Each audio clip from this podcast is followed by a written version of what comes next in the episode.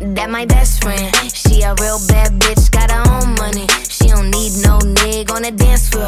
She had two, three drinks, now she twerking. She throw it out and come back. 欢迎收听最新一期的出逃电台，我是小乐。我是阿次，大家好。哎呀，太开心了！我觉得，就人啊，就真的是失去过才懂得珍惜。没错当我们经历过这么七十多天的这种就是在家封印的状态，我没有办法跟你见面录。现在我我明就特别珍惜，就是见到活的，就是喘气儿的，是吧？活的哈斯 是吧？一说哎还软那种 是吧？我我必须戳戳你，然后贴贴我才能开心的录这个电台。对，然后我现在我们就录，其实我们刚刚录完上一期节目，就是你们嗯听到六月的第一期和第二期，它俩是连着的，但我们就哇开心就是上瘾。对，因为我们实在怕哪天上海政府再脑抽，就把我们关起来了，是不是？对，对我刚刚跟你录电台，我还忍不住刷一下上海发布，我就看一下 看一下社会面儿今天是什么情况。对，十年怕井绳我。们我们说回来啊，就是先给我们出逃电台打个小广告，就是说，嗯，虽然五月份的活动结束了，后面还有很多的这种活动嘛，记得关注我们的微博“出逃工作室”，也可以关注我们俩的个人微博，其实还挺挺话痨的，有的没的说点啥，跟我们没事唠唠嗑。然后也欢迎关注我们的微信公众号。那其实我们每一期的公众号现在都会其实写的蛮认真的，也会把我们的节目嵌进去。那如果你想听我们的付费节目，其实也可以去收听那一期的公众号的内容，同步会有放送的。不论你是在喜马拉雅、荔枝还是小宇宙，都同步可以听到我们付费的渣男渣女，记得关注。当然也可以去加入我们的粉丝群儿，我们的粉丝群儿其实挺热闹的，每天跟哎各种就是奇奇怪怪事儿，哎，已经不只是局限于谈我们节目了。当然我们节目还是很好听，记得。订阅我们，这样才不会错过每周二早上八点钟我们节目呢。没错，好了，前面这个给自己打的小广告打完呢，我们来说一回今天这期节目，就是马上就是其实。本科生毕业了嘛，开始你可以看到各种 PO，我留校那些同学已经开始 PO 那个他们拍那种毕业照呀，大四的一些学生，他们马上就要走走入社会了，可能因为今年的这种种种情况，很多人会不选择来上海，或者是离开着在上海读书的，对他们可能就就不会在这里了。我我微博上会收到一些人说，就刚刚毕业的学生或者是在换工作的人，他们会有一些说，其实挺愿意听我们俩聊职场这样的节目的，就很想希望能够给一些这种建议。但我跟哈斯其实一直很避免给大家建议，因为不想说教吧，嗯，但就聊聊嘛，大家就是唠嗑，就把我们俩当那既然大家都问了，那不然就教教吧。对，我们就聊一聊。对，就是很多人会说，就是哎呀，刚毕业走入社会了。那其实以前我们都是同学嘛，去上下铺的一个班的，一起上大课的。其实这种交朋友或者这种社交，就变得很容易，很随和。大家很容易就因为一个话题、一款游戏，大家成为朋友。可能进入职场，我成了一个社会人了，没错职场人，我怎么去打开这个社交面儿？我怎么能够马上成为这种人气王呀，或者怎么样的？怎么做？或者是我马上就要换一个新工作了？我在我上一份工作其实社交上有点失利。可能我的这个身份没立住，最后我变成了所谓的什么便利贴女孩啊，不得好的老黄牛呀，等等等等。我怎么能够在我的新入的下一份工作，能把这个社交的这个人设立起来？嗯我能在社交上找补一下之前的短板。很多问这样的问题，那我们其实把两件事情合起来，就是不论你是刚毕业的新人也好，还是说你已经刚工作过好几年，马上换工作，想重新再出发的，那我们就聊聊社交这个事儿。因为不论你几岁，一个成熟的这种职场人，你的社交能力其实是都一样的。嗯，而且而且我觉得是非常重要的一个现代人的必备技能，真的实话啊我。们就唠一唠。好，那我就开始唠。其实我们应该都小的时候都听过父母来给我们讲一句话，是吧？在家靠父母，出门靠朋友，多一条多个朋友多条路，是不是？这句话可能大家的耳朵都听烂了，也幻想过自己啊有自己强大的这个嘴皮子啊，社交网络，是的，口灿莲花啊，可以交很多很多朋友。只要一上大街上或者一进哪个哪个啊大楼里面，哇，一堆人跟你打招呼啊，乐姐、乐总，是可能大家都有这样的幻想，有这样的期待。哎，我都幻想过在王府井大学叫一声“出逃电台”，然后都回头我听 我听。我跟你讲，这这时候蔡国庆立刻回头了，整个王府井谁能验得过我？哎不要开玩笑。对哈，我们就就今天说这个事儿。当然了，所有人都知道说人脉是重要的事情，这个。这个这个是不争的事实吧？就不仅是中国，其实在国外也是一样的。我是是之前在节目里也讲过，我在法国留学的时候有问过我法国朋友，我说你们这边讲究人脉吗？毕业的时候用父母给你找门子啊，走后门给你塞到哪儿哪儿哪儿吗？他说用啊，我爸刚给我找好。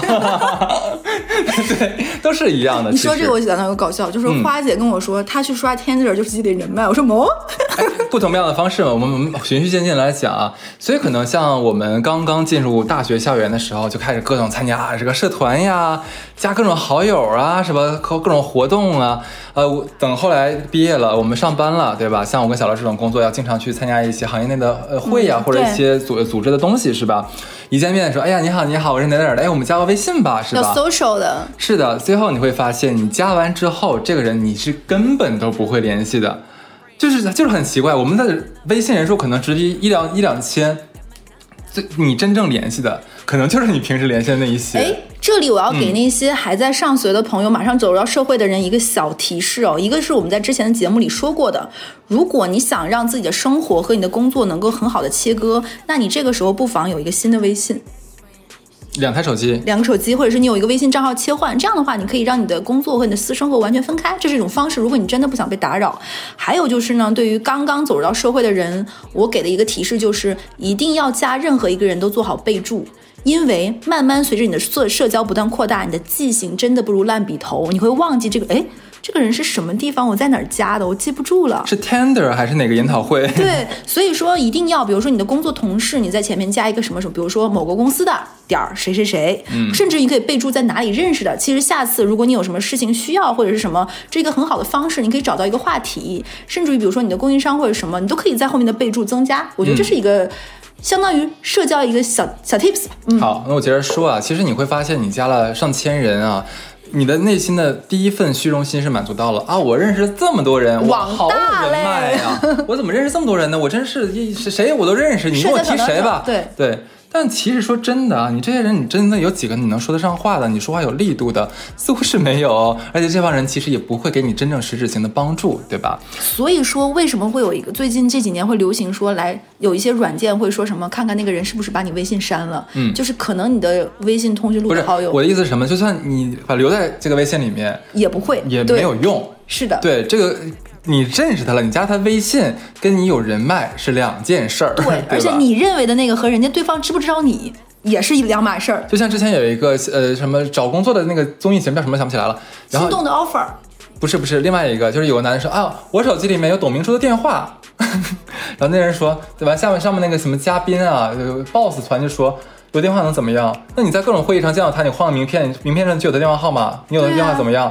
就很奇怪，你知道吧？所以当年有个很火的那个芮成钢嘛，动不动就代表亚洲，说是他认识克林顿对什么一样的。认识澳洲那当时的总理奥陆克文，对，他会觉得那是他的人脉呀。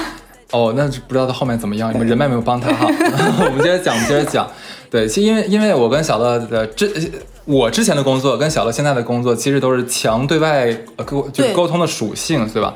跟人打交道是我们之前主要的工作之一。那所以这一期呢，就我们两个就陪着大家聊聊一聊，就什么样的人脉是真正有价值的，以及如何去积累。嗯，那首先就是一个咱们要聊这个话题的核心是什么？就你为什么要去社交，对吧？太棒了，感觉感觉跟写论文似的，你就开始开始拆拆解奥义了。哦，那我开始上知网搜一搜先啊。对，大家我相信在你们要毕业的时候，可能都会有这样的一个呃，听到这样的事情，就是说您哪个同学或哪哪个学姐，哎呀，因为关系是吧，人家得到了什么什么啊，大公司的推荐、内推啊，或者说是其他的办法，进了一个不错的组织里面去，都有可能，是不是？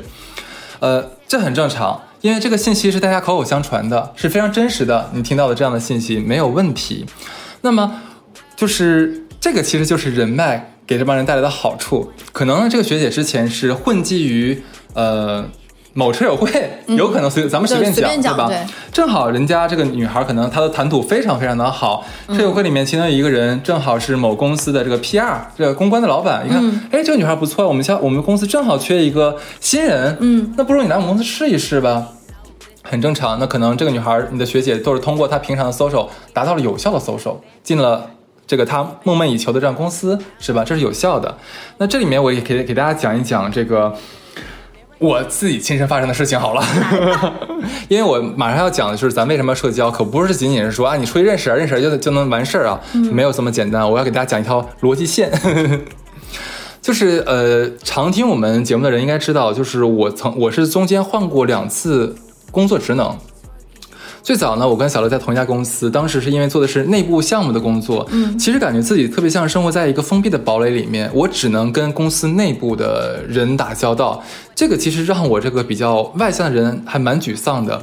我很渴求能跟外部去交流、去沟通，因为那个时候可能也经常看一些什么那个电视剧啊或者美剧之类的，看到人家哎呀在生意场上面挥斥方遒，觉得很酷，我觉得我也想要这样子。但是呢，当时跟小乐在一个公司的时候，我的工作无法带给我这份满足感，所以呢，我就想说，我要换工作，我要换一个能见到外部人的这样的一个工作。嗯，但是我没有方向，因为我毕业后第一份工作就是跟你一起工作，我那个时候对整个市场没有什么了解，我甚至都不知道那个职能是干嘛的，你知道吗？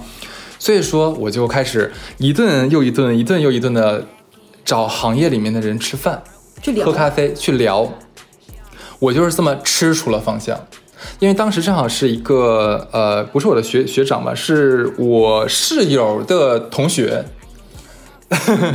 然后他就跟我讲说，哎，你可以转型去做那个地产基金的投资经理啊。说因为那个时候很早期嘛，那个时候我国的这个地产还是蓬勃发展的，配套的这个地产基金也发的非常的火热。那个时候做地产基金，你一是能认识很多很多人，然后第二是呃你这个钱能赚很多。说而且而且我必须要说，那个时候国产呃国产去了，国内的地产基金经理的要求其实没有那么高。我这么转过去是有一定可能性。哎，我觉得非常好，这个方向确定了，是吧？那个至少说你确定方向了，我就知道怎么去使劲儿了呀。当然了，就是直接下来就要面对一个最难的问题了，我要跨职能。要知道，在我们这个行业里面，你跨职能转行是很难很难的。人家都干嘛不找一个对口的，嗯，对吧？为什么要找我？熟练工种啊，那是。啊，对呀，是呀。但是真的是好巧不巧，我就是在朋友圈里面忽然发现我的一个呃。不是特别熟的朋友，居然在业内一家不错的公司里面做这个地产基金投资部的部门长。哦，我不知道他升职了，我也不知道他做的就是地产基金那个时候。然后我就赶紧去，哎，我说能不能聊一聊一聊啊？出来咱坐一坐呀，好久没有见面了。呃，就又跟他聊了一次，因为以前我跟他有短暂的工作过一段时间，他有见到过我的工作状态，是吧？然后所以他对我有一些认可，就这样，就是他同意说帮我递一份简历。然后呢？很棒了。是的，然后呢，就一面 HR 面嘛，就很容易通通过了。然后二面就跟他最好笑的，我好像之前有有讲过，就是 HR 把我领到他的办公室嘛，就说啊，这位是谁谁谁，然后这位谁谁谁，然后你面试，好好好。开始我们俩都表哎，你好，你好，你好，你好。等 HR 出来之后说，哎呀妈呀，可算完事儿了哈。完了他就说，我跟你说，你到后来进咱公司之后啊，往那哪走有什么什么外卖，往那那有什么什么东西，周三打折，你知道吗？一定要办什么什么卡，怎么怎么样？我俩的面试就聊这个事儿。哇，对。就很棒，呃，第三面反正就呃就是 CEO 面，反正也也都通过了，我也顺利的完成了这样的一个呃职能转型。其实我这次转型，你说是通过我能力吗？真不是。哎不，我的一面一面和二面和中面还是能力。呃，就怎么说，就是如果说没有最后这个人帮我，其实中间如果没有人给我确定方向，然后后面没有他来帮我，嗯，我是不可能拿到这份工作的。很难，我接下来告诉他为什么我很难会，如果没有这帮人帮我的话啊，就是大家会觉得说我真的是通过几顿饭把人家收买了吗？肯定不是，这个就是很幼稚。我跟你讲，很多年轻的朋友会真的以为说哦，我是不是花点钱，两百块钱请你吃顿饭，三百块钱、一千块钱请你吃顿饭，你是不是吃了我的你就嘴短了，你就要帮我这个忙了？不是的，拜托，就是社会还是很现实的，对吧？你花几个钱，人家不缺请客吃饭的人。人家也不差你这顿饭，甚至有一些真的社会上历练久了的人，他都会想说这饭衡量掂量掂量要不要去吃。哎，是的，是的，是的，这会杀他的时间。跟谁吃饭不是吃，为什么要跟你吃？对的，那个时候你想想，我也我跟小乐刚工作一年多，我就很新，我是个新人，你知道吗？就是我算个屁呀！我真的，我那时候在社会上我算个屁呀！就人家干嘛要搭理我？我爸又不是哈尔滨的市长。对吧？人家干嘛要理我？而且他来吃那顿饭，心里就会想说，这个孩子是不是有什么事儿来求我，或者是这顿饭预设了什么原因？对，是的，是的。当然了，就是我当时也是有目的的嘛，对吧？但是我当时是按照目的、按照节奏去找不同的人去吃饭。那首先是我迫切想找到一份跟金融投资相关，然后能强强烈的跟外部社交频繁的这样一个工作，嗯，对吧？那。我就需要知道当下有哪几个呃细分职能、细分行业是符合我的要求的，而且以我的这个简历，我又是能拿到的这样一个工作，是吧？那首先我就按这个方向去打开海网，去找一些比我年纪稍长一些的，然后他们可能是猎头啊，可能是那个大公司里面工作过的，因为大公司里工作过，他知道很多很多部门嘛，对吧？去聊哦，聊出了方向之后呢，这个然后呢再去找这个行业的人去聊。我也不能直接找到最后我刚才说的那个那个那个朋友去聊吗？为什么？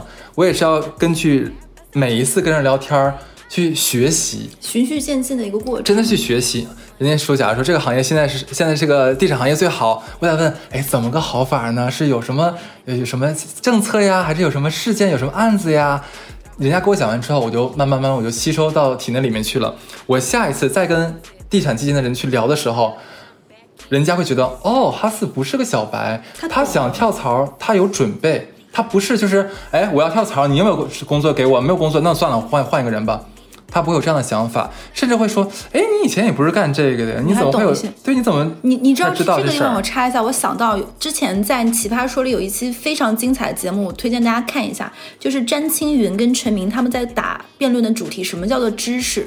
什么叫做讯息的时候，我觉得陈明听了一个很好的。如果这个东西你没有内化转化成你自己能拥有的东西，它就是一个资讯而已。嗯，就比如说你知道了这个东西是什么，但你没有办法总结成一个你自己可以提炼的。嗯，其实你是在不断的跟别人在吃饭和交流的过程中，把得到的这些讯息，然后你自己去吸收和积累，内化内化成了你自己的东西，你掌握了它。对的，你记不记得咱们那个在上上期的时候做那个努力成瘾那一期，我们就讲过，其实。呃，你如果有明确的目标，努力就是你伴随产生的副产品。我当时也是真的是挤破头了，跟各样各样人吃饭，然后那个省吃俭用请别人去吃饭啊，我就觉得我蛮努力的。但是你看，大家看到我是有目的去做这件事情的。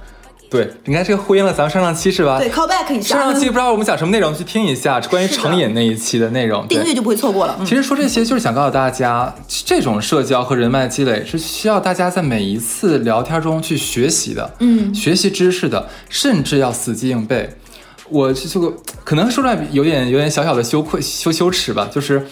咱们手机里面都有那个记事本嘛，嗯，我觉得是很好很好用的东西啊。我经常是边听人家去说，我边用手机会把人家说的这个词儿啊，或者这个事儿我记下来，然后回到家里面我去百度知道是什么什么东西。我甚至假如说听人家说了一段非常有哲理或者非常。像样的一句话，有档次的一句话，我也会偷偷记下来。嗯，可能下一次在跟别人说的时候，我会拿出来用，引用一下这个观点，对，引用一下名人名言的感觉。但是，但是这个真的很好，很好用，在年轻的时候。对，当然了，你看，这就是社交能给大家带来的显而易见的好处。那这也就是我为什么说社交是有必要的。其实社交会给你带来好处。刚刚哈斯讲那个，我非常感同身受，就是我们俩的第一份工作，因为之前录电台的时候我也讲过嘛，我的。专业学的是理工科的信息管理与新系统，那你想，我现在做的是市场条线。我最开始进入到我们那家公司的时候，当时，呃，就是做的也是跟系统相关的，做数据库。因为你的专业学的这个东西，你面试来了这家公司也是做这样的，就有点像浑浑噩噩的，你读了大学，学了一个可能你并不擅长的专业，然后走入到社会，然后又因为这个专业沿袭下来了，你没有跳出来。我也是在工作中摸索出来，发现我其实，在做数据处理和分析的能力上。可能很很很多人比，就是我需要很努力才能跟别人差不多，但很多人天生数据非常敏感，但我擅长的可能是社交活动，甚至于写一些东西。然后我在我的工作，我的工作会很枯燥嘛，相当于你要做很多分析、很多处理，甚至于去给一些监管报备一些数字。那可能在这个工作之外，其实有一些更更多的互动性的内容，我其实愿意去参与的，就是这也是所谓的社交属性嘛。就是因为我可能在，就是我们之前吐槽过年会嘛，可能哎。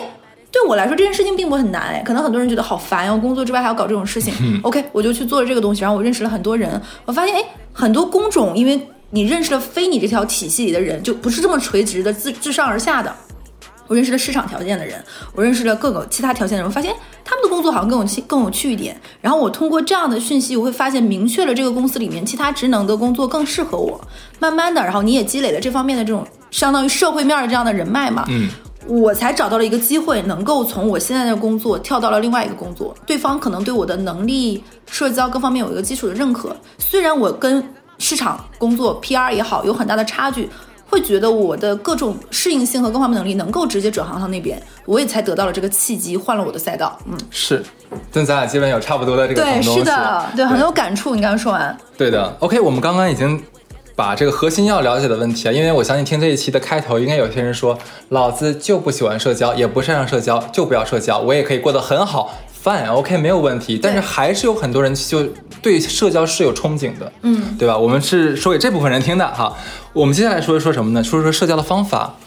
这个说说的方法，我们直接我只分为两类，一个就是叫平级社交，一个叫向上社交。OK，我们先说平级社交。其实我不知道大家有没有发现。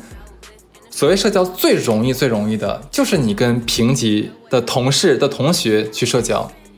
大家的位置和水平差不了太多，所处在的人生阶段也很相似，对吧？所以非常容易打开这个对话的大门啊。我的第三份工作是从这个地产基金啊转行到这个股权投资，也就是后后来后面一直在做的工作。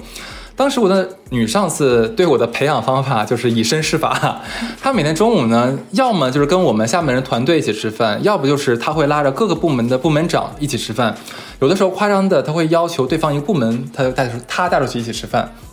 非常的让我比较无语吧。当然，这里要说，是我们每顿饭他都是可以报销，公款报销的啊。是，好在的哪一点呢？就是我跟他混熟之后呢，他愿意每顿饭都带着我一起去。嗯，对。那么每一次就是这个这个大家吃饭的时候，他都会嘻嘻哈哈的，立刻打破两个团队的这样一个隔阂感，哎，部门墙拉近了距离。然后还会把我介绍给对方的部门长和对方跟我平级的同事，嗯啊，方便后面的这个合作。不错的领导，我觉得在这这种方向上是啊，对他很棒。就是当然了，你想我这样这么做显而易见的好处是是什么？每一次我们需要这个呃合作，对方部门配合是吧？他直接去找对方部门长说那么一嘴，那可能人家就会给予我们适当的便利，嗯，特别像咱们中国的护照一样是吧？当我国呃公民在国外受到什么那个。呃，伤人身伤害时，请对方该国家给予我国公民适当便利。对，适当便利，他妈的。然后，对，所以说这个就是那个那个呃，我要说什么事儿呢？刚才打岔打忘了。我其实对刚开始的时候对他这种行为也不是特别理解，我觉得好像也不至于要做到这么 over。我觉得那你也你也是这个 team leader，他是 team leader。你不请他吃饭，你直接去找他不也可以吗？因为他也有的时候事情要麻烦到你啊，对不对？这个本来就是一个交换的过程吗？后来有一次，就是我这个 leader 他就这么跟我讲的，他说：“你觉得跟对方部门长，就他说我啊，他说如果你觉得跟对方的部门长没有办法处成朋友，那就跟对方跟你平级的人交朋友。以后呢，大家。”就是呃，因为因为因为这个，大家不会在一个公司干一辈子的，这是一个非常浅显的道理，大家都认同。那过两年啊，可能你们再升一升，到高级经理，再到总监之后，大家都纷纷跳会跳槽，对吧？会跳到整个行业里面的各个公司里面去，这样你不就在整个行业里面都有就有了你的第一份人脉资源了吗？后来我发现真的是这么回事儿。慢慢，基本上两三年大家都走了，你知道吧？就分散在整个行业里面的各个板块里面。可能都是比较头部的公司，你再想交流什么信息啊，或者什么资源呐，让哪怕救急的时候让对方救你个急呀，那都是可能性的。嗯，这不就是你自己最开始给自己培养出来的第一批的资源吗？是的，而且很容易，不像大家都是平级，你交流的时候不用说啊，乐总你好你好，不用这样子，就是哎小乐中午吃那啥去，你请客，会这样会会更容易一点。所以我觉得这个是给步入职场或者说是你正在。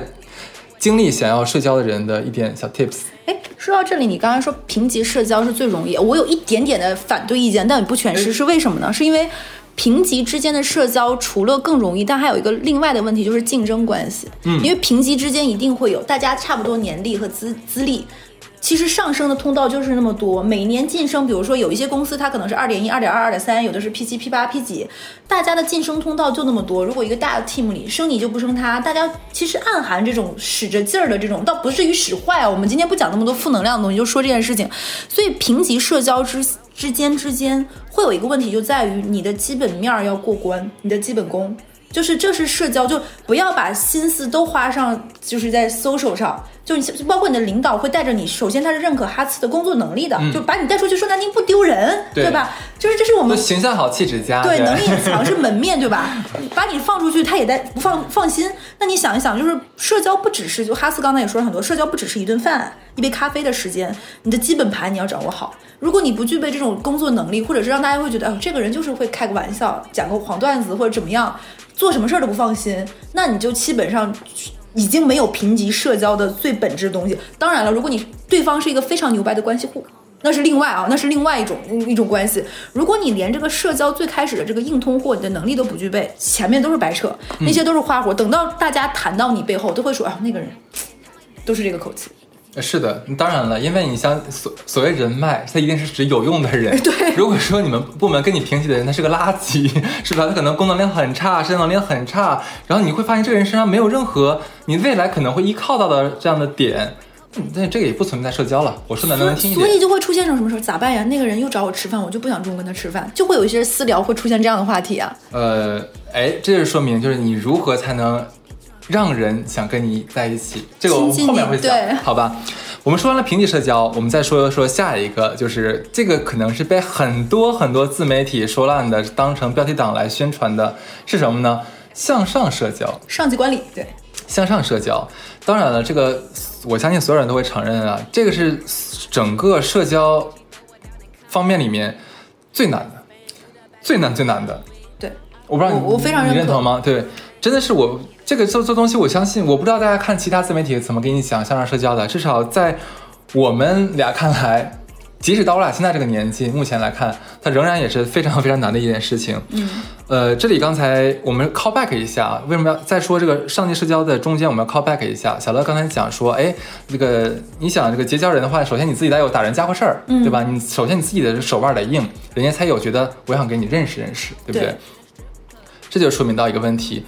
社交的本质是利益的交换，就是你对方身上有你能用得上的，你身上也有也正好有对方用得上的，或者在这是第一层关系，第二层关系是对方或者你身上有彼此未来潜在可能用得上的，就不要被当年那些偶像剧说什么这个人是个职场小小白，然后哇在霸道总裁爱上你，这不存在于我们这一期，对，现实点。那在职场里面或者在呃整个商业社会里面。其实真的就是就是这么赤裸裸的利益关系啊，就是真的是这么回事儿，没有没有必要藏着掖着说，大家这么大岁数也都明白怎么回事儿，是不是？就是像我刚才讲的，就你有没有别人能利用得上的，对方有没有你想用得上的，这个取才能取决你俩有没有可能真正产生一种社交上的所谓的朋友这样的产生。这个这么讲，大家听起来就会觉得，咦，我举个例子啊，比如说你是在一个处理数据的部门。对方是一个应用数据的部门，你们其实，在天生的在职场定位上就有供供给的利益关系，对不对？那如果说你是一个数据能力非常强的人，对方是一个能够把这个结果放大显示出，比如说相得益彰哦，因为你的这个数据处理，我们今天的业务特别特别好，那是不是你们两个就，然后因为因为他的这个业务好，变相证明你的数据分析没有问题，嗯，这难道不是一个正向的一加一大于二的这样一个吗？所以说，其实利益交换并不是大家想那么功利，哎，怎么样？其实这是一个一加一大于二的一个好的过程。呃，小乐说的是比较微观形态下的，我说的可能是再再宏观一下、再残酷一点的事实啊。就是举例子，怎么怎么举例子呢？假如说，呃，我像我们以前做投资团队的啊，那我可能会看哪个团队的谁谁谁做的比较好，而且他未来有可能会升职，或者谁可能会跳槽到某个更厉害的公司里面去。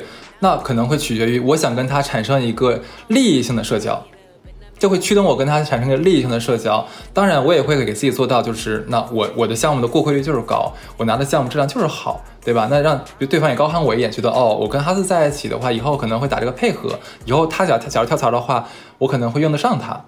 这样子会产生一个利益，嗯，对吧？那只是如果只是很微妙，假如说，哦，你这个文件写的不错，这这个东西我无所谓，我觉得我我对我看来，我是换个人都可以这样子啊。我说的是个功利的那一种，很功利的那一种。对，当然了，就是对于这个 你觉得你用不上用不上的人，我觉得我的方法就是我会非常礼貌的对待，我可能不会跟你变成朋友，但是我会跟你以 止乎于礼的去交往。啊，对，是这样子，因为成年人我没有那么多时间，主要是社交能量是有限的，这没办法啊。对啊，对啊，就是，但是大家千万不要树敌啊，可不要说哦，我听哈斯小乐说了，那个社交一定要功利一点，是吧？哦，我感觉他们对我没有用，那我就不要理他了。他跟我打招呼，我都不要理他好了。你不要这样，这是非常愚蠢的行为啊！也不千千万不要没事给自己去树树敌。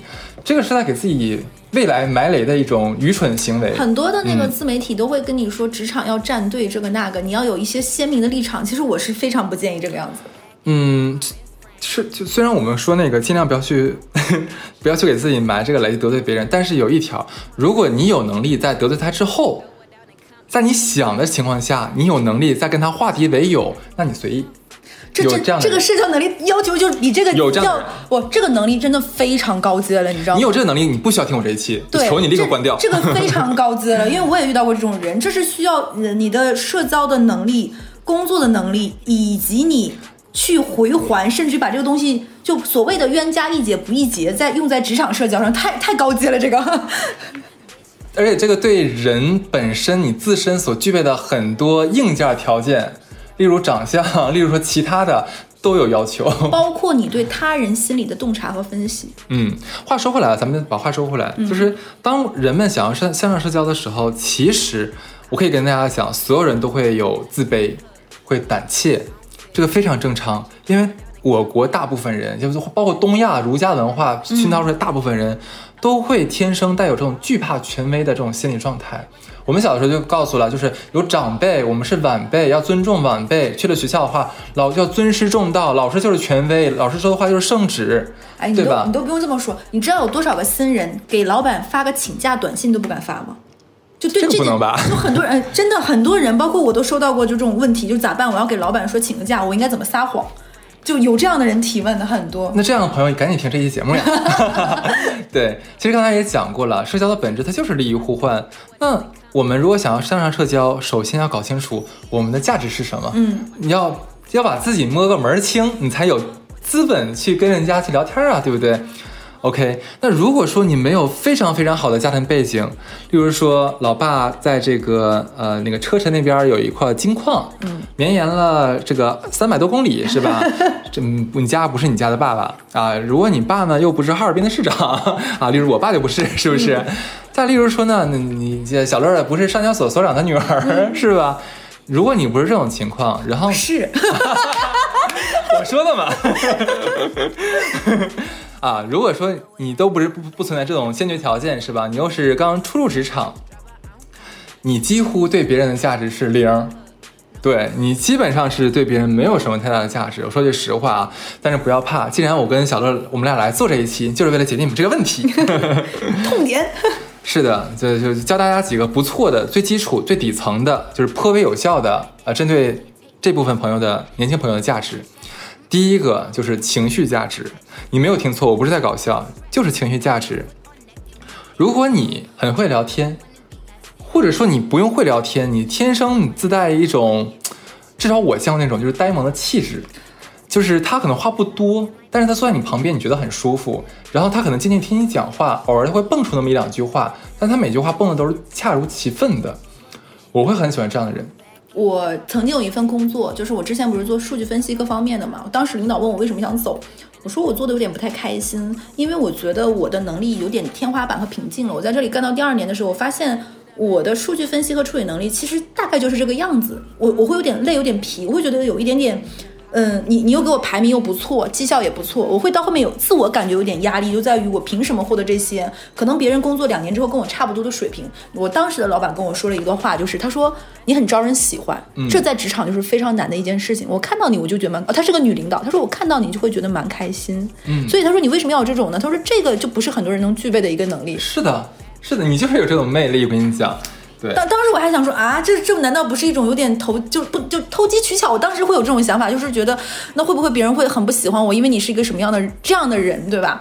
这是当年我的想法。没错，就是你产，你对这个领导产生情绪价值，你对这个上级产生情绪价值，就是跳脱开这个职场，哪怕你想，嗯，随便编一个场景吧，就是你今天没有办法了，就是要去见一个业内的大佬，你去采访或者去干嘛都可以，你可能会觉得很很胆怯。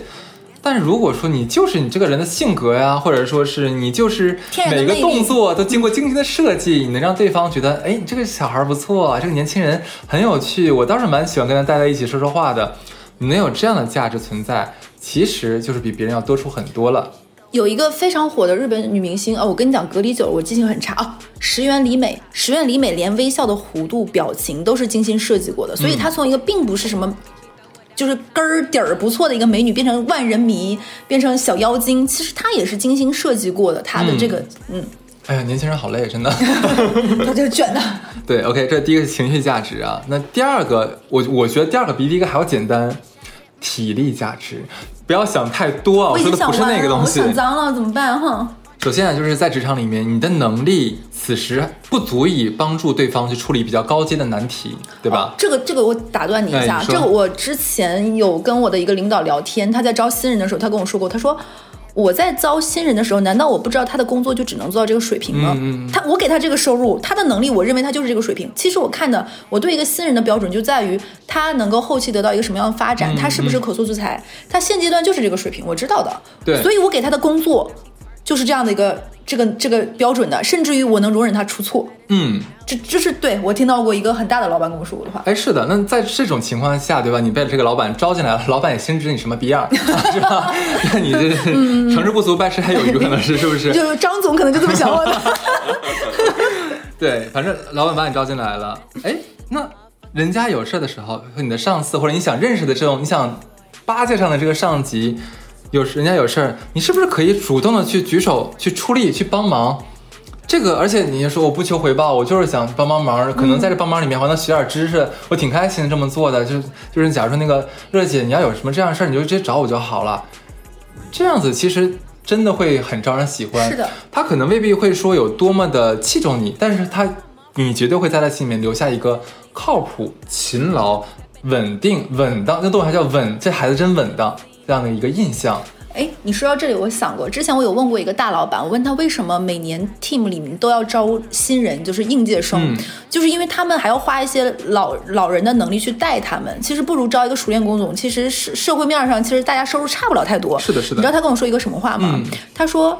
任何一个人在一份工作干了三年到五年之后，都会有疲态，对他们会有一种，哎，这个事情可以那个样子。他说新人不是这样的，新人是非常有活力和冲劲儿的。他以为他能干到 E CEO，对他们会有活力和冲劲，他们会觉得，哎，这个我来，哎，这个我行，对他们会有一种这种想显摆一下、想努力一下这种。他说老人是不具备着的，这样的一潭死水是需要新人来注入、去搅和一下的，鲶鱼是吧？对，是需要去搅和一下这个活力感的。对，其实像我刚才讲的，就是你没事儿多帮帮人家，出出力是吧？哪怕花花你的时间，让别人看到。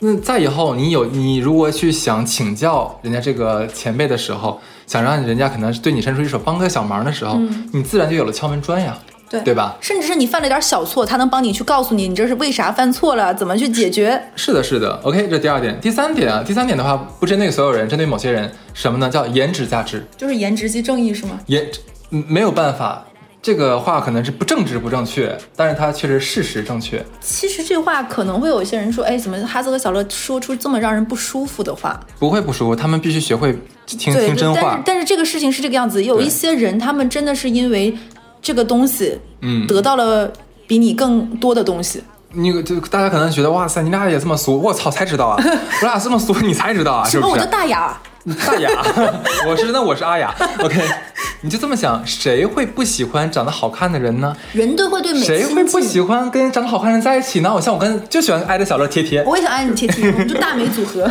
对，大家不要觉得呃长得好看没有用，不是的。我这里想对长得好看的人说一句话，这你不要因为你觉得你长得好看得到的某些东西，你觉得你可能不配，或者觉得已经呃超过一些伦理上面的一些东西了。不要你，我要告诉你一件事情，你长得好看，你身材好，它本身就是你能力的一部分。我不知道大家有没有听过一句话，就是，呃，人家说什么，说这个人啥也不是，但是他很幸运呐，他每次都能踩着点儿啊！我的天呐，就是这很气，你知道吗？他啥也不会，但是他挣的比我多呀，他就是幸运，怎么办？那我这这个时候，另外一个人就说了，幸运本身就是能力的一部分呢。对那么既然连这么玄学的幸运都能是幸运的幸运的一部分，那长得好看怎么就不是能力的一部分了？只不过有的人人家先天就有，有的人的话，你可能通过后天去整去塑造，你你有了这一份能力，对吧？那有的人可能是真的一辈子没有这能力，你需要承认这个现实，接受这个现实，人和人就是不一样的，对吧？你可以仗着你的美貌优势，你可以好好利用你的美貌优势去做你这个东西能发挥强项的地方。对你很可能会达到一些就是事半功倍的效果。就是在职场上，其实是特别适合，特别不建议大家用你的短板去跟人家长板比的。对这是一个要长处不断释放长处的，嗯你只能是把你的短板尽量的不要那么短，然后让你的长处发挥的越长，这是最好的。是的就比如说我，我认为美丽这个事情其实是需要。长期主义，它是一个需要经营的，对对就可能有的人是先天就很漂亮、很大美人，这种比较少，说一百万个人里面才会出现一个心动的美人。但是常规，比如说你以一个得体的衣着，非常不错的谈吐，嗯，让你自己不要薅腰驼背，然后就是就是形体上，其实这都是慢慢让自己变美的一个过程。那就比如说，我举个例子啊，像我之前在大的那种市场公关团队团队，就经常会有其他部门的人说，哇，就是那个部门是全全公司最漂亮的部门。就这个漂亮不只是长得脸，是可能哎，他们就会比如说平时的穿着呀、谈吐呀，或者怎么样，时刻保持一个可能有对外的工作可以的这样一个状态。嗯对，其实这也是一个就是呃加分项，嘿，大家会觉得哎那个部门的人都不错。对，是的呀，就是大家可以换一个场景啊，假如说你是一个这个假客户是吧？这时候来了两对面来了两个销售，一个呢长得比较平庸，甚至有点小丑，另外一个长得呢就很美或者很帅，嗯对吧？两个人进来用同样的微笑说了同样的话，你会更想跟谁在一起呢？我相信这个答案不言而喻吧。嗯所以说不要再去为了政治正确再去欺骗自己，说那些所谓政治正确的屁话了。我们我俩是说够了啊，跟大家说一下这个事情。但我美这个东西嘛，每个人是有不同的，就没有形形色色的。嗯但我觉得一些基础，比如说干净、立整，这是标准的。打扮对，这个东西是基础项是要做到的，剩下就是百花齐放了。好，那么第四条，第四条是更加挑战政治正确的一件事情。今天就是挑战，对。是的，性别优势，我必须要说这个事情。很多人不愿意承认你，而且所以大家不愿意听、不愿意承认的话，有的时候它就是刺耳的真话，不舒服会让人。因为他没有能力达到，或者他不是这个正好不是这个性别的，他很想得到，可是他没有办法得到，那他怎么办呢？去诋毁对方，然后把对方拉下，拉下来，这样感觉心里能舒服舒坦一点或。者是解恨儿。想象一下，在这个评论区们啊，很多大家看评论区里面一些各种这个权那个权里面，大家可以看这个问题。我接下来说的东西其实跟权不权没有关系啊，它是一个非常客观的事情。首先在社交上，我一定要我一定要说，这也是我在十工作十十年里面啊，我看到的，也是我相信很多人都有共识的，女性先天就要比男性有更强的社交优势。嗯，这话我不完全认同。这个事情是怎么说呢？这是一个这样，我先来说理由，你先说怎么样？我先来说理由，OK？你看，呃，我们只说那种整体概念，嗯因为我因为你如果说你要挑那种特例的话，那就没有办法讨论了，是不是你？先说。女人给人的感觉是什么呢？女人给人类的形象是温和的，没有攻击性的，是善良的，会聊天的，具有同理心的，是体贴细微的，对吧？那么设想一下，大家可以想想个场景，当你被困在一个战壕里面，你现在乌克兰，你现在这个战壕里面，惊恐的看着这个呃唯一的一个入口，是吧？这时候走进来的是一个温婉漂亮的女军医，你是个什么感受？那这时候走进来一个五大三粗的一个壮汉大兵、壮男大兵，那你又是什么感受？所以女性真的在社交场上更容易，就是跟对方建立这样一个沟通的渠道，更容易去认识更多的人，也更容易就是让对方愿意跟你去交换一些信息。真的会有这样依赖感，这个也是因为我以前也天天见人嘛，嗯，我真的是深刻的能感受到这个问题。有的时候，举个例子啊，这就非常感性了。当有个人心心情，假如心情心情不是特别特别好，但是呢，你马上要见的这个呃会谈对象，她是一个非常情商高，然后说话得体的女女性，是吧？然后人家说两句话，你会觉得。对呀、就感觉我舒坦了好多呀！我真的很想跟你再多聊两句，再聊着聊着可能谈成了。嗯，真的是。但是如果是个哥们儿的话，就是在我看来就是。就成公对公的去聊吧，对对 咱俩就把这事儿聊完就可以了，别的咱就不用太多说了，反正说多了，社交场嘛，话都是假的，是不是？会有这样的感受。我这里说一个我自己的私心，在社交场上，其实我一直我一直是很羡慕女生的，我真的很羡慕，因为我的确有见识过，嗯，跟我同样工作职能的呃女性的这个经理啊，她就我们俩面对同一个客户的时候，的确。她会比我更容易一些，当然人家不是用什么美色，不是用这个东西，对对对人家就是有以自己的性别优势啊，因为谈判技巧大家大差不差，而且我们俩什么样，大家心里都有都有数的，你知道吗？其实能感觉到，那可能在对方是异性的情况下，女性就是更容易得到。对，那我在这里，你要接着说女性吗？呃我觉得这这里我要来不同的意见，是为什么呢？你说这个性别优势，我觉得可以要拆分来看，我觉得是异性性别优势。我举个例子，就是因为是工种的不同，你会出现这个。你刚刚说的场合我都认可，但是举个例子，如果说是女性下属跟女性上级，其实就是不好相处的。为什么呢？哎，我问，假如你出去谈谈谈合作的时候，对方是女性的这个那个什么呢？也会有这样的问题。我举个例子，他会觉得，哎，我能做到，凭什么你做不到？或者是说，嗯，我觉得你这个事情就是不行，你你不要拿这套对我，你对男生行，对我就是不行。他会有一些女性天然对女哎，性我这。边一定要说一下，不然怕被攻击。我说的不是用你的美色，我说的不是，就比如说，就是对就举个例子，就是说，哎，我觉得你这就是不专业，你不要拿就是这个东西，我觉得你不行，你不要给我这个什么，我就不愿意听。有的人就是这个样子，他天然女性对女性天然有天然敌意对，就是这个样子，就是嗯所以我说这个性别优势，有的时候你要来看是一个差异化性别的优势。我我举个例子啊，嗯有一个什么事情呢？有一次我跟另外一个人，我们同样谈事情跟人聊天，我们俩都迟到了，我很幸运，对方是一个男性，对方一个男生说：“哎呦，你女生高跟鞋走路是不方便。”是的，是的，一般我们都会有更多同对。然后另外一个女生也是那天高跟鞋，下雨天，上海你也知道，是的下雨天很。然后另外一个人说：“他说我也不是没有，那我怎么就没迟到呢？你可以把鞋脱了呀。” 就同样的事情，你知道吗？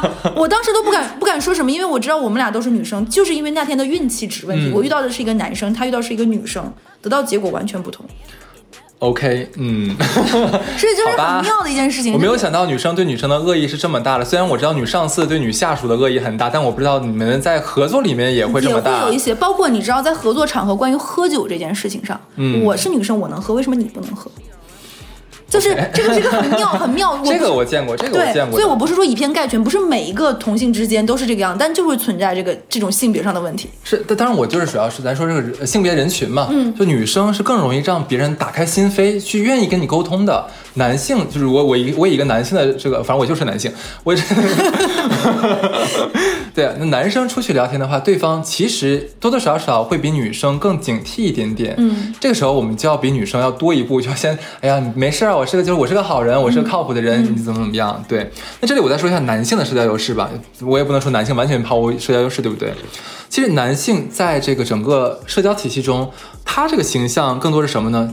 逻辑清晰，稳重，更理性、更稳重，可能谈吐更有这个条理性，更具有商业化的这个条理体系吧，我可能这么讲。然后会给人这个这个人很干练，可能很靠谱，嗯，会给人这种传统的印象啊。我说我说的还是整个印象，不是那种你不要拿出那种就单一挑出来一个东西跟我们讲啊。嗯，对对对，所以说这个会在职场里面给人家安全感和信赖感。那么这个时候，其实你在谈很多大事，或者说你要见那种比较德高望重的领导，或者说是比较严肃的那种那种人的时候，就很好用。对，这个是不同的一个性别的优势，在社交里面有不同的这个社交目的。我再次表示，我真的很羡慕女性，你知道吗？先天的优势嗯你刚。才说这个事情，我想到、之前我遇到过一个乙方，那个乙方他们团队就是这个样子。他们在做 presentation 讲自己的案子的时候，他们会让一个男生，他们会觉得男生如果是创意总监，会让人看感觉专业度更高，嗯有公信力，他说的话更笃定。是的他们在谈价格的时候会找个女生说，哎，这个付款比例是百分之三十、百分之四十还是多少？因为女性会让人觉得不太好拒绝。嗯其实这就是一个老板运用了这种社交上的一个，能力去但是来支配你知道最讨厌是什么吗？就现在某某权啊，某些权这种人群，就是说啊，为什么要给什么性别区分？怎么样？这个这个东西你就是在打拳，怎么样？我觉得不是，拜托。那咱们在假如说我跟小乐咱俩一个公司的，我们就要拿到一个大单子，嗯，然后我说小乐，真的，你你去把那个价格谈，你杀价，你你肯定比我好杀价，对吧？嗯，然后我到时候去忽悠他，我给他做 presentation，对，是这个样子。以一切以最优结果为准，这个跟没有关系的，好吧？嗯，所以嗯，对。就因为因为这个东西是有一种微妙的这种人性在里面的，这没办法。你必须要承认，男性和女性本身就是不是一种群体嘛，嗯对不对？OK，那说完了这个线上社交啊，以及这个各个这个这个这个社交一些小办法之后，我们来说一说，有些社交，你你是如何来区分这个有效社交和无效社交的？很太值得一说了。很多人可能是就是出去了一溜十三招，发现好像屁用没有，找人家的时候人家不搭理你，然后发现，哎，我交我认识完这个人之后，然后呢，我该干嘛？不知道。他把我微信删了，也是在那个知乎上看了一个很好很好笑的一句一段描述吧，一个比喻吧，关于无效社交。你是个砍柴的，他是个放牛的，你们俩呢在山坡上面相遇，两个人聊了半天是吧？他的牛吃饱了，那你的柴呢？这就是无效社交是吧？那关于有效社交是什么？你是砍柴的，他是放牛的。你今天砍柴，哎，一无所获。但是通过与放牛人的聊天儿，你知道了隔壁那个山头柴树非常多，然后你也知道了从那个哪边山路走是最好走的。哎，你这样你收获了满满的这个信息，开开心心的回了家。哎，听懂了吧你？就 call back 了你前面吃饭那件事儿，吃饭那件事儿，就是你吃饭并不只是吃饭，因为这不就是砍柴的那个啊对对对对啊对对你 call back 了你那段，对，其实就是那个你在一个人啊，你跟一个人在一起的时候，你能得到什么东西？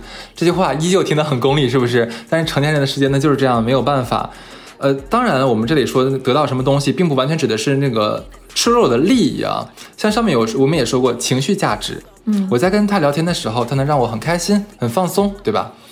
或者这个人很有同理心，那我在心情很难受、很难受的时候，我跟他聊天，他能直接把我的心心欲全部解开，我觉得他对我也是有价值的，或者这个人满满的正能量，满每天干劲儿十足。小乐就是这样的人，就我可每天看到我我我没有动力的时候，我看他，他可以把一天二十四小时拆拆分成七十八段事情可以做。我的天呐，我觉得我没有，他会感染我，让我从床上起来，并坐惊坐起。对，对，他会会，但我觉得那小乐对我来说，在这一点上就有价值了，对不对？一切让我感觉变好，就变得向上的，那这些人是值得我们去靠近的。嗯，当当我们去跟一个人聊天，聊了半天，你发现什么都没有聊聊出来，那你跟这儿干嘛呢？对吧？就是你有这时间，你不如去好好敷个面膜，对吧？你去学点啥？对，在家插插花、撸撸铁。所以大家我我真的在在这里告诉大家，你真的不需要狐朋狗友，你真的不需要狐朋狗友，就是去去多认识一些能给你正向的朋友，哪怕你不去认识，你筛选一下你朋友里面有多少是这样的人，那么多个多把时间分配给这些人多一些些，这样就会让你变得更好。嗯我你知道吗？常仔说他其实是挺讨厌我这种人的，他觉得我活得特别假，就每天都很正能量，但是他又会时不时来跟我说个话，他是觉得，因为见不见？他说他又不可能不能不需要我，因为他觉得可能他会觉得我是那个能拽他回到正常生活的人，就可能类似于这种，我就感觉这有点给我戴高帽。但是但是你刚刚说那个，我在想说。听完我们这期，会有一些非常内秀、内敛，甚至于有一点点封闭、不太愿意社交的人，会有点焦虑，说啊，那是不是我这辈子就怎么怎么样？听你们这么说，是不是我就很失败？我我觉得不是这个样子。首先，我先说一点，就在于在职场上，并不是所有的工作都是需要对外的，就是那种攻击性很强，我的整个人是散开的，不是的，是有非常非常的工作，他们是需要一个人更专注、更去那个什么的。就现在很多的公司，它会有一些专门细分的工作，就是。我举个例子吧，其实领导力也是一种社交。嗯哼，因为很多人你会听到有些人会说评价这个人能不能做领导的时候，会有一些人说，哎，他这个人做事的专业度非常够，但是他可能带不了团队，他下面的人不服他，评级对他认可度不高不高，他是没有办法做一些协作、沟通、跨部门的 PMO 的工作的。所以这个人其实业务能力是骨干，但是他就没有办法做领导。其实这就是他的一个社交、评级社交和向上社交的能力不够导致的。但是我觉得这个问题。可能有人天生很擅长，不费吹灰之力；有的人很难。但是现在职场上划分出来一些职业功能，叫做专业序列。专业序列就是说，你的职级跟那些领导是一样的，但你不带人，不带团队。只要你的专专业能力硬件够，其实是可以的。你可以去做你更擅长、更专业的事情，不需要社交。而且再加上疫情之后，你发现居家办公也好，SOHO 也好。你不用时时刻刻跟人打交道的工作也变得很多，只要你把你自己的专业面儿做扎实了，嗯哼，一样可以。专业能力其实是社交的硬通货。没错，没错，就是我们这里也要说，像刚才小乐讲说，有一群朋友肯定听完这期听到现在会想问刚才你那说那个问题啊，那咋整？那我就是不会怎么办？那无所谓啊，这社交本身就是一项非常非常耗精力。非常非常累人的事儿，而且你知道最讨厌的是什么吗？它是一个你要持续去做的事情。对，就是你不是说你费劲巴咧的去认识完这个人之后就完事儿了。嗯，没有，难的是在后面你需要经营的，这个是最难的。所以说这个所谓的呃人脉经营啊，它不是说是你认识他这一个节点，就是你这个事情就告一段落了，不是的，后面你还要苦心经营，逢年过节呀。然后动不动没事儿保持一下联络呀，你都要去做这个事情。更可怕的是什么？你不可能只认识一个人吧？你有一票人要去经营的时候，你会非常的累。这是个非常妙的事情。一方面呢，是人随着年纪增大会变得越懒越惰性，不愿意去认认识新朋友。嗯，而且你的记忆力会慢慢变差。一方面，随着你的人脉积累，你认识的人越来越多。对，你如何去经营，这是两个天然非常矛盾的事情。对，但是最可怕是什么？假如你好不容易认识了，对吧？然后你不经营，其实你之前的认识那些功夫就真的白搭了。嗯，我是这么感觉的。呃，我而且我觉得能做好这一点，能做到这一点的真不多。真的不是适合每一个人，是的。所以大家酌情去看。如果是这是你想做起，你觉得你有能力去做的事情，可以慢慢去锻炼自己。如果你觉得这对我来说是个简直比去地狱还可怕，那你没有必要去这么做。我觉得可以把自己的专业能力去输够。哎，但这里我插一句啊，我我我给一个小 tips，就是我在工作这七八年里遇到过一些人，他们可能在某一份工作里真的不舒服，就真的会不舒服。确实有，我我我我认识过很多人，他在这份工作里受到过不公正的待遇，受到过团队的一些欺欺辱。或者是折辱，他真的很不开心。然后他们在离开这份工作的时候是非常愤怒的，嗯，他们会把所有人的微信都删掉，就是想把这段记忆从自己的生活中抹去。我个人是觉得，如果你还在这个行业里，其实这个不妨冷静一点来看。嗯，你可以把那个跟你发生核心矛盾的人，让你会觉得不舒服的人删掉，但是不要一棒子打死都删掉。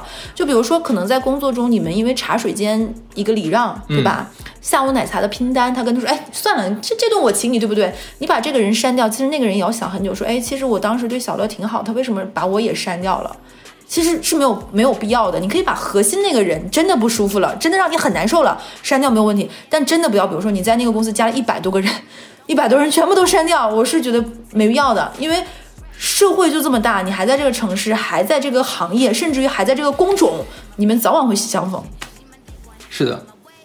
哎，另外一个就是我的一个小 tips 啊，就是可能也是我上班这么多久的久，我经常会听到一些人，嗯，因为我们之前录录过年会。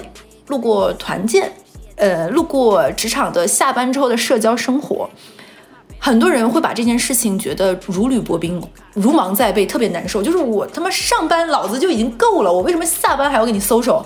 就有一些人天然的对这件事情很抗拒，就我不想，我就是我已经演戏演够了，过了五点半六点下班，剩下都是我的时间了，我为什么还要给你？就是今天这个 B 班，老子就先就先上到这里了，甚至很困惑，为啥要搞什么 KTV 呀？又各个那我我是觉得是有人能在这里面得到舒服和愉悦感的，有的人天然就在有这种下班之后还想去社交，有的人就是不行。但是这个事情你要换个角度来看。为什么会有这种东西呢？你你就比如说拿哈斯刚刚刚开始前面举的例子，就是老板们做这种事情，跨部门之间的破冰也好，这种的，其实他是希望大家能够融洽，这是这样的本质。另一方另一方面是希望大家的团结和凝聚力会变高。第三层次是希望这些非工作的时间，大家互动能把之间工作中的摩擦在这个过程中去消弭掉。比如说，嗯，因为今年的年终奖和排名有一些不愉快。我跟你之间在这样的交属之下，能够有一些很好的冰释前嫌，同级之间有。其实这种下班之后的社交，它不只是一个社交，公司有这样的安排，公会公款，其实就是想弥合前面这些的问题，甚至于你让你这个对这个团队的长情和依赖度更高，这是他的初衷。但如果你不喜欢，其实大可以不用次次都表演的。那咋整呀？适当的请假，你给自己，比如说今年你们公司你盘了一下，一年就五次，嗯，你可以插空用两次不可抗力去请假，嗯，但不要次次都请假，这是一个小技巧。好的，那其实整期节目做到最后也差不多了。其实这一期真的是聊了关于社交很多很多方方面面的事情，从从最开始为什么要社交，都我都要花心思给大家举例子，是吧？那最后的最后，其实想跟大家说一个，嗯，算是血淋淋的现实吧。这一期就是很痛、很痛的一期，是不是？多么痛的领悟！人脉不是说你认识多少人，嗯，是有多少人想认识你，这才是人脉，对吧？那么你在社交场上在衡量别人有多少价值的时候，其实别人也在衡量你有多少价值。嗯，所以大家还是好好工作，好好生活，努力提升自己，是吧？希望尽早出现那个大家都想认识你的那一天。对，而且我个人觉得呢，我们今天讲的这个社交，它可能是一种职场上的。如果你会真的觉得这个环境你不适合，其实去创业也可以，对不对？那创业更考虑社交了，你不觉得吗？更难，好对，更难。其实这个事情我要跟大家说，你不是说逃开这里你就不用了，那是到另外一个更周旋的地方。对 是的，是的。OK，大家好好消化一下。好，拜拜，拜拜。Best friend, you the baddest and you know it. Uh oh, girl, I think our booty growing. Fuck it up in the mirror, hit them poses. Best friends and you motherfucking glowing. Best friends and your wrist is like it's frozen. Uh oh, girl, I think our booty growing. Fuck it up in the mirror, hit them poses. Best friend, you my motherfucking soulmate.